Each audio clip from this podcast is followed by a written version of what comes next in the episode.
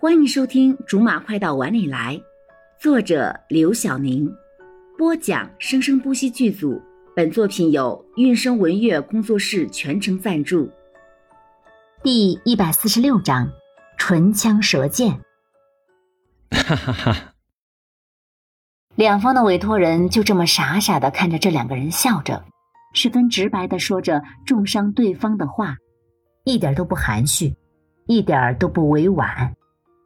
好像对话的内容跟他们之间开朗的笑声、和谐的氛围完全没有关系一样。如果不是看到了在场的其他人都傻眼了，他们还真的以为是自己的耳朵出了毛病。瞬间，两个人又同时收住了笑。林律师，请坐吧。客气了。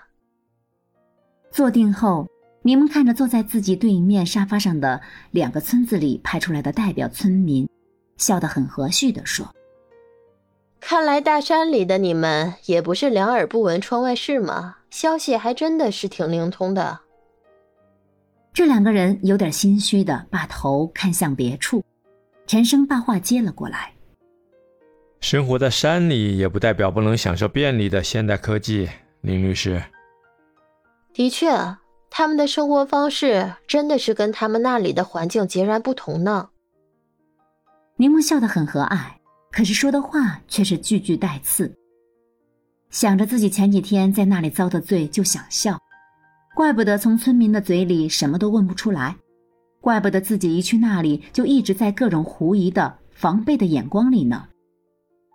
看来这个陈生肯定给这些村民做了不少的前期工作了。唉，各位的嘴巴还真的是严的，跟你们那里淳朴的环境截然不同呢。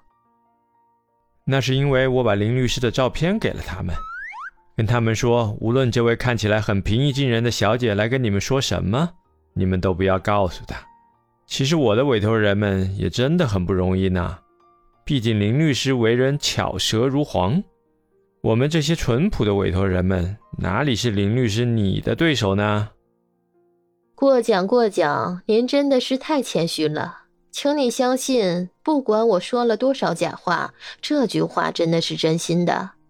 虽然我不知道你是怎么弄到我的照片的，我也不想去猜想你很变态的跟踪，然后偷拍我的。这个变态，他一定是被跟踪了。只是，他是哪里来的时间来偷拍他的？柠檬是在得知对方的律师是陈生之后的第一时间就去了村子里调查。他应该没有跟自己接触的时间才对啊！柠檬很不爽的感觉到了自己好像是输在了第一步上了，而且是在丝毫没有察觉的情况下。嗯，的确是稍微变态了一点儿。不过我想，林律师你应该就是喜欢这样的才对。柠檬在心里已经把陈生剐了千万遍。他的意思是自己是个喜欢变态行径的变态是吗？你这要是侵犯了我的隐私权。虽然他跟踪偷拍别人的时候，从来不觉得这是在侵犯别人的权利。林律师如果很在意的话，那么这个状告我侵犯了你的隐私权的诉讼，咱们留在以后再进行。眼下咱们可以开始这个案子了吗？我已经等很久了。要不是陈大律师太啰嗦，工厂的地基都已经建好了。我看着林律师，就忍不住多说几句，真的很抱歉。柠檬看着他没有问，却是很明显的在等着他的下一句话。因为我害怕你反应太慢，如果我不在对话之间多说上几句的话，林律师会跟不上我的节奏的。好了。以上就是我们播讲的本章的全部内容，感谢您的收听，我们下集不见不散。